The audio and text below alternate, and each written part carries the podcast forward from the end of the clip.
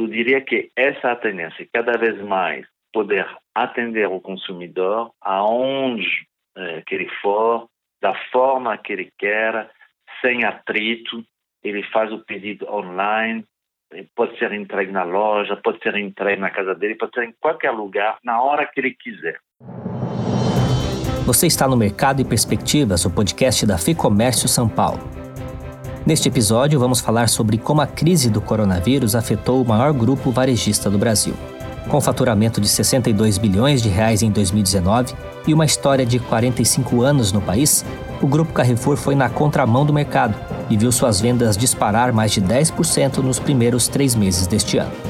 Ao mesmo tempo, o grupo teve que lidar com o crescimento explosivo do e-commerce, que aumentou cinco vezes, solucionar desafios de logística e enfrentar uma mudança brusca no planejamento estratégico da empresa. Na entrevista que a gente acompanha agora, Stefan Engelhardt, vice-presidente de Relações Institucionais do Carrefour, conta um pouco dessa história e fala sobre as lições que a empresa tirou nos últimos meses. Stefan, obrigado por abrir esse espaço na agenda para falar conosco. Eu começo com uma pergunta bem ampla. O que, que essa crise trouxe de mudança nas estratégias do Carrefour? O que, que mudou de janeiro até agora e por quê? De janeiro para cá mudaram muitas coisas.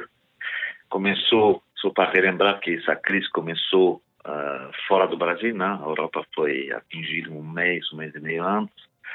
E ninguém esperava uh, que o Brasil estaria tanto impactado como foi e como está sendo. Eu acho que é importante dizer isso. Só pelo fato de ser uma, uma empresa multinacional, nós tivemos experiência já dos países que estavam impactados pela crise da Covid-19. E isso ajudou muito a gente a se preparar, a entender eh, o que estava acontecendo em, em, em, outros países. Então, o que mudou realmente, eh, eu acho que é importante uh, dizer isso, é o comportamento do consumidor. O comportamento do consumidor com a crise mudou bastante. Nós tivemos uh, vários momentos, né? Em março foi decretada a primeira quarentena em São Paulo, na verdade, dia dia 18, 19 de março, e isso teve um impacto muito forte uh, no comportamento dos consumidores, que se assustaram com a quarentena e que foram realmente fazer compra de segurança. A gente teve uh, os últimos 10 dias de março que foram bem, bem, bem impactados pela venda, muito positivo, mas que no fundo foi uma compra de segurança uh, dos consumidores. Depois tudo voltou ao normal e a gente realmente teve uma, uma, uma venda que ficou acima um pouco do, do que, que a gente costumava ter nesse, nessa época, mas eu diria que voltou a uma certa normalidade. O que, que foi realmente importante também e na mudança de comportamento do consumidor foi a compra online tanto de alimentos que de não alimentos. Não esquecem que boa parte do comércio estava fechado e teve realmente uma procura muito grande na questão de compra online de alimentos. Nossos pedidos com, foram multiplicados por cinco, mais ou menos, nesse, nessa fase, uh, com um crescimento muito forte do uh, e-commerce de alimentos, que é um fato novo. O e-commerce de alimentos no Brasil vinha crescendo, mas de uma forma muito devagar. Essa crise deu um, realmente uma aceleração na, na compra uh, online dos consumidores. Também foi verdade para o não alimento, mas o alimento que deu realmente um, um, uma impulsão muito forte nesse, nessa fase. Muito bem. Eu queria falar um pouco, uh, um pouco mais sobre esses dois pontos. Uh, primeiro, sobre os hábitos que você comentou é, houve essa mudança de hábito no momento do, do, da pandemia, né, nas primeiras semanas, esse, esse consumo mais acelerado, mas como que você enxerga esse novo perfil do consumidor? O que, que muda daqui para frente? O, o que, que a gente entende uh, é o seguinte, que o consumidor está muito, a gente vê isso nas pesquisas que a gente faz com os consumidores, estão muito mais uh, antenados com a questão de segurança na loja quando ele vai na loja física, ele busca realmente redes, lojas que têm segurança uh, em relação à Covid-19. Então, nós, muito cedo, bem antes de, de, ter a quarentena aqui, já iniciamos com um protocolo muito rígido, muito forte que vinha inclusive da Europa. Por quê? Porque, como eu falei, né, já fazia um mês, um mês e meio que a Europa estava nessa crise. Então a gente já entrou, antes da quarentena, com um protocolo muito forte de aferição de temperatura na entrada da loja, distribuição de gel, o, o acrílico no caixa para separar melhor o, do caixa do consumidor. Fomos nós que iniciamos esse processo. Uh, uma série de iniciativas para que o consumidor realmente tenha toda a segurança e nosso colaborador também. Então, isso foi uma uma mudança muito grande de uh, comportamento do consumidor, realmente buscando segurança na hora de fazer compras. O perfil de compra, você acredita que houve uma mudança daqui para frente também? Houve uma mudança, sim, principalmente quando a quarentena foi decretada. Por quê? Porque se falou de gel, álcool gel, se falou de máscaras. Realmente houve uma procura muito grande para esse tipo de produto. Realmente faltou produtos, né? Porque tivemos uma, uma tremenda dificuldade em uh, ter esses produtos na, nas gôndolas do, do, do, de supermercado, até de farmácias. Não tinha mais, porque todo mundo foi buscar. Isso foi um e, produto, e alguns produtos de limpeza para uh, ajudar a, a, limpar melhor as casas. Então, realmente foi uma procura muito grande no primeiro tempo e também alguns produtos uh, mais de de, que a gente chama de produto de grande consumo, que são arroz, feijão, massa, aí realmente teve uma procura muito grande quando a quarentena foi decretada desse tipo de produto. De novo, isso voltou a uma certa normalidade depois. Mas o que, que a gente está observando? A gente está observando que pessoas que perderam um poder aquisitivo estão à busca de produtos que não necessariamente tem marca para produtos, produtos de marca própria. Nós temos uma, um volume importante de, de, de, produtos com marca própria, marca Carrefour, e tem uma procura muito maior desses produtos, porque eles são de qualidade, mas são um preço muito mais acessível para essas populações que perderam poder aquisitivo. Lembrando que tem muita gente que ficou sem trabalho ou sem renda. Então, nós, por exemplo, outra iniciativa que a gente fez nesse sentido é de, para ajudar esses consumidores, a gente congelou 200 referências, 200 referências de marca própria Carrefour durante 60 dias, prorrogados, inclusive depois desses 60 dias. Então, são, a gente observou realmente essa mudança de, dos consumidores para produtos hum, de qualidade, mas mais acessíveis do que produtos de marca. Uhum. Nessa linha, uh, uh, em relação às vendas por atacado, vocês compraram recentemente uh, 30 lojas do macro que devem ser convertidas em atacadão. Vocês acham que esse modelo de compra por atacado tende a crescer, já que esse poder de compra, como você citou, está diminuindo, as pessoas vão procurar produtos mais vantajosos? São duas coisas, né? Uh, eu acho que, no nosso caso, nós fizemos a compra dessas 30 lojas, é, bem lembrado. Uh, aguardamos ainda a decisão do CAD para liberar a compra definitiva dessas lojas. Segundo ponto, realmente teve, você, eu acho que é importante dizer isso, uma transferência de pessoas com poder aquisitivo menor para o atacarejo. E não foi diferente para a gente, certo? Ou seja, você teve uma procura maior do, do cliente B2C, uh, que provavelmente deixou de comprar em hipermercado, que é um pouco mais caro, o supermercado, vamos dizer, para o atacarejo, no nosso caso, o atacadão.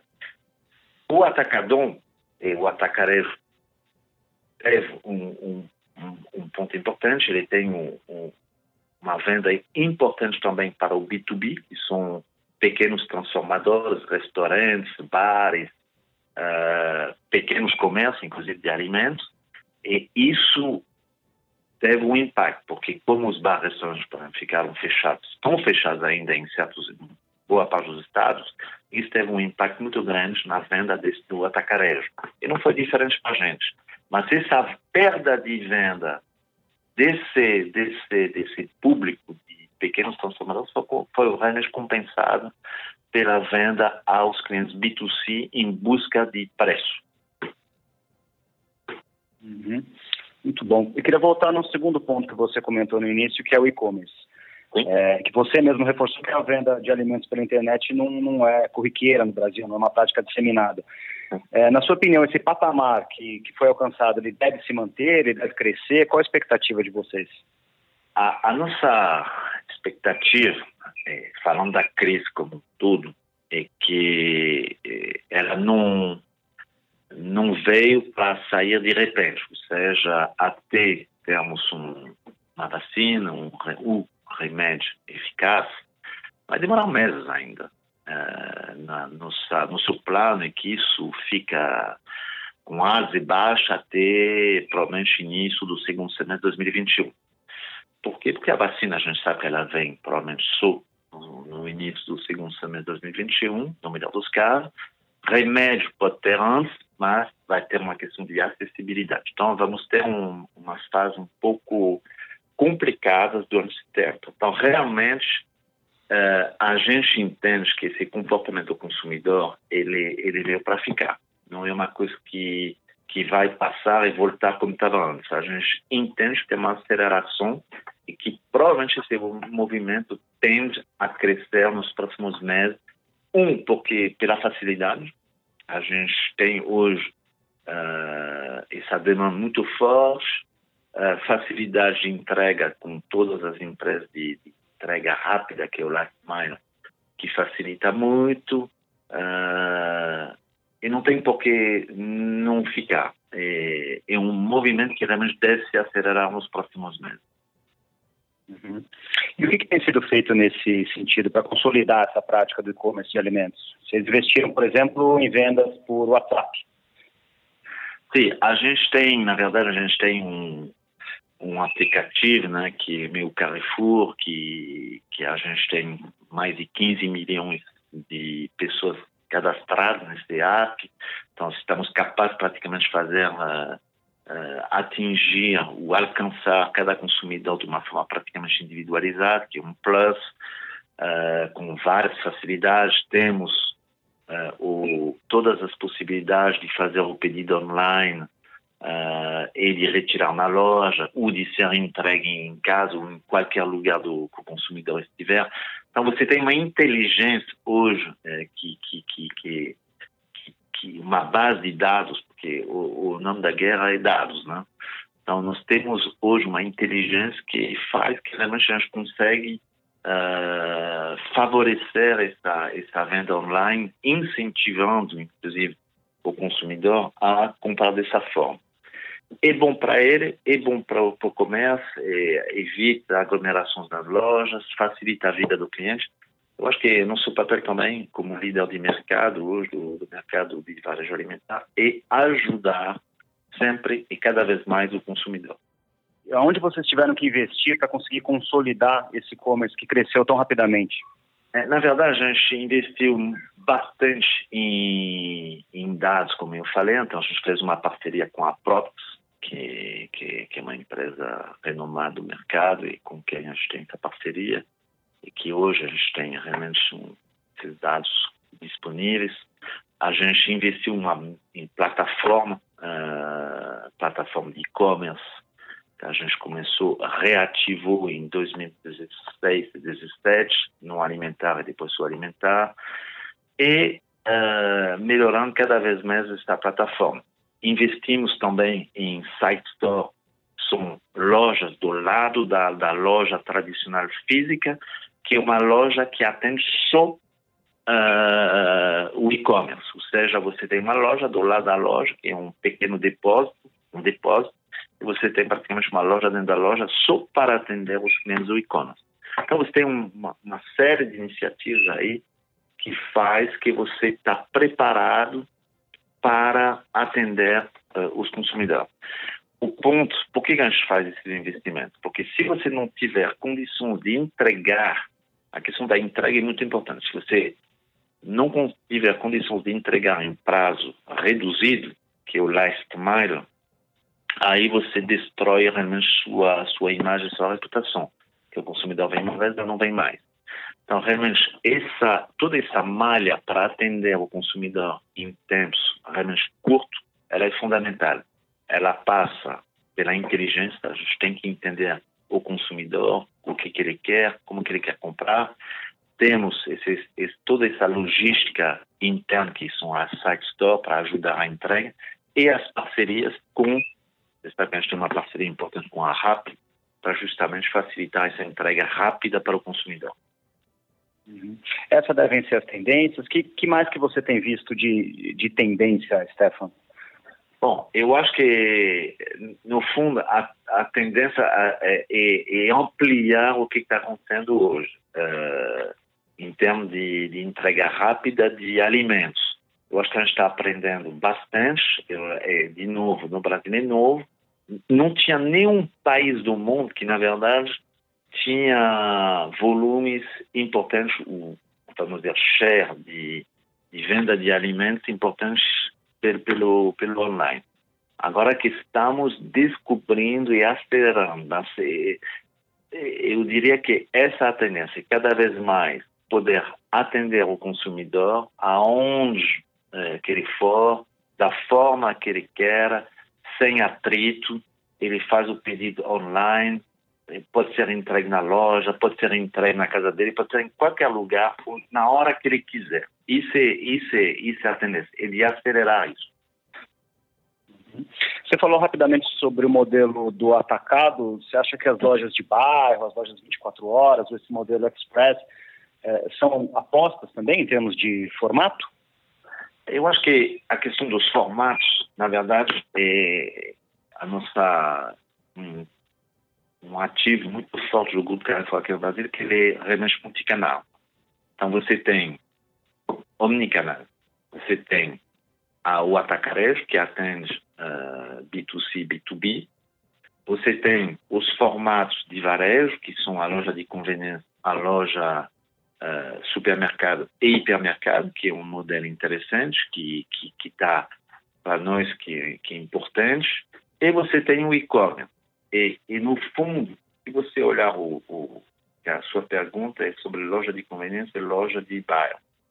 Essas lojas é, o consumidor quer cada vez menos ter uh, deslocamento para fazer as compras dele. Então, de fato, essas lojas estão tomando uma, uma, uma, uma importância que elas não tinham alguns anos atrás.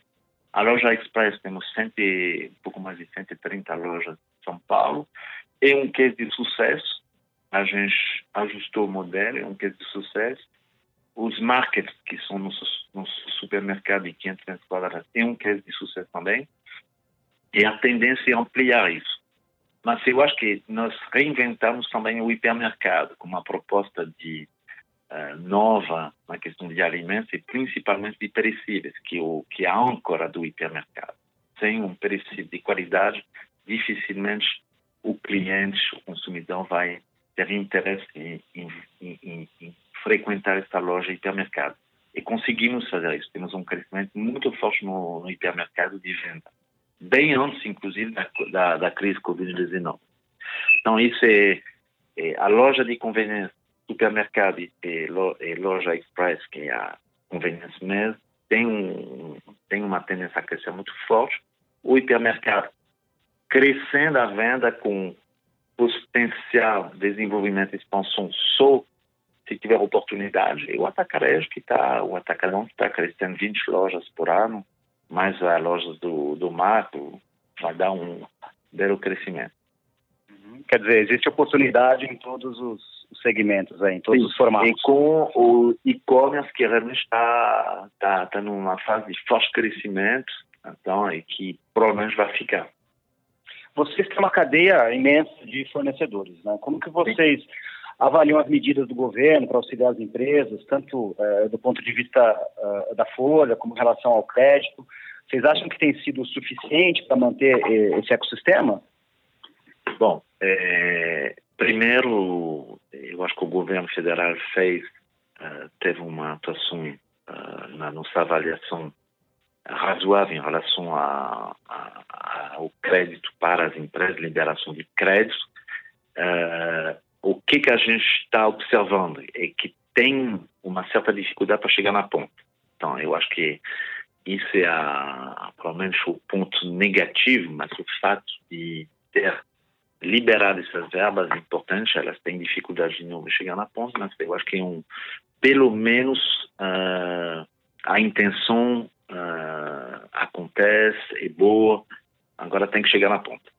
O que, que é importante é não só crédito para as empresas, mas também o crédito emergencial para as pessoas físicas. Isso foi fundamental e funcionou. Teve muitas críticas porque o, as agências tinham filas. A gente não pode ter tudo na vida. A gente quer tudo ao mesmo tempo. Isso não funciona. Claro que teve erros, não tem dúvida. Mas, ao mesmo tempo, eu, eu, eu acho que a intenção do governo, e com razão, foi vamos uh, atender as populações mais carentes com essa, essa verba emergencial, ajudar essa, essa população a comer. Eu acho que isso foi uh, bem orquestrado, mesmo se teve alguns problemas de distribuição no momento nas agências. Então, a gente, de novo, uh, eu acho que o governo federal fez o que tinha que ser feito. Na questão do crédito para as pequenas e médias empresas, realmente a gente vê um problema de como chegar isso na ponta de uma forma eficaz, rápida e sem burocracia. Uhum. Para finalizar, Stefan, gostaria de falar um pouquinho sobre os bons exemplos né, que você, como executivo, tem visto nesse momento de, de pandemia. É, o Carrefour lançou o movimento Compra Solidária, inclusive uma doação de 15 milhões de reais em alimentos para as famílias que foram impactadas pelo coronavírus. Mas olhando um pouquinho da porta para fora, o que, que você, o que, que o senhor tem visto de positivo nesse momento? Bom, uh, eu acho que, como você falou, né, solidariedade uh, me parece que funciona, funcionou, funcionou bem, está funcionando. Eu vejo o mundo empresarial muito mobilizado, em doar, em cumprir o nosso papel social. Nós temos um papel social. No Carrefour é uma, dez, uma das dez primeiras empresas privadas no Brasil, ela tem uma responsabilidade.